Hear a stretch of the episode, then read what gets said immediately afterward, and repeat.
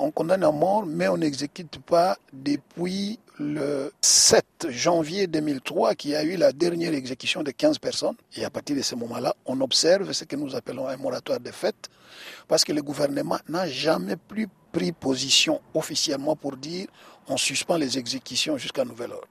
Et c'est ça notre grande inquiétude, que ça nous surprenne une nuit et qu'on se réveille le matin en disant on a repris les exécutions. Alors pour faire ce rapport, vous êtes rendu dans différentes prisons et vous avez découvert même des centres de détention que vous ne connaissiez pas. En effet, euh, lorsque nous avons demandé les autorisations du ministre de la Justice et du ministre de la Défense, parce qu'il faut savoir que le ministre de la Défense intervient dans le cadre de la gestion des prisons pour deux raisons. La première, c'est que les juges militaires sont parmi les juges qui condamnent aussi à mort. La deuxième raison, c'est que les, militaires gardent aussi les prisons. Les prisons qu'on nous a énumérées, il n'y avait pas ces centres d'Angenga. On l'a découvert comme par hasard en allant dans une prison de Mbandaka. Et c'est là que les responsables de la prison vont nous dire, ici, nous n'avons pas de condamnés à mort, mais on croit savoir qu'il y en a à Angenga. Donc nous sommes allés avec une équipe de la Commission nationale des droits de l'homme. Et là, nous avons trouvé plus de la moitié des condamnés à mort, mais venant de tous les pays là-bas. 270 incroyable. Est-ce que euh, les condamnés à mort sont moins bien traités? Quelle est la situation des condamnés à mort dans ces prisons, dans ces centres de détention? À première vue, on va dire qu'ils sont tous, ils vivent ensemble, il n'y a pas, il n'y a plus d'isolement comme c'était avant notre rapport de 2005. Mais on va vous dire qu'ils sont tous ensemble dans la même situation, mais ils sont stigmatisés.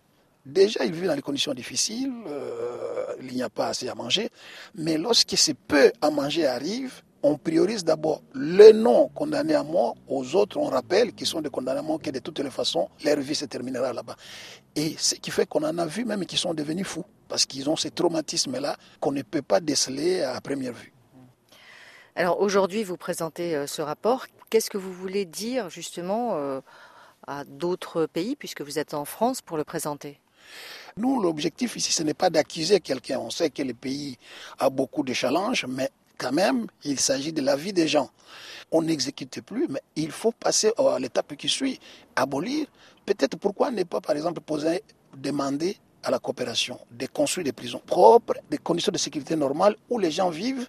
On sait qu'ils vont purger leur peine, mais pas dans les conditions inhumaines euh, comme dans lesquelles ils vivent actuellement. Voilà. Donc l'idée, c'est d'appeler les partenaires qui travaillent sur le, volet justice dans notre pays à un échange, à une réflexion sur comment sortir de, cette sorte de traquenard où on ne tue pas, mais on laisse mourir.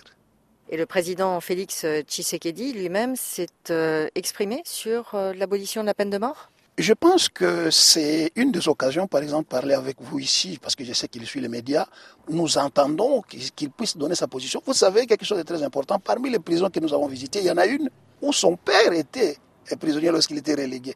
Est-ce que dans ces conditions-là, il peut, ne fût-ce qu'en mémoire de son père, franchir le pas de nous amener à l'abolition? C'est notre espoir. On la cultive, on espère qu'on va y arriver nous aussi.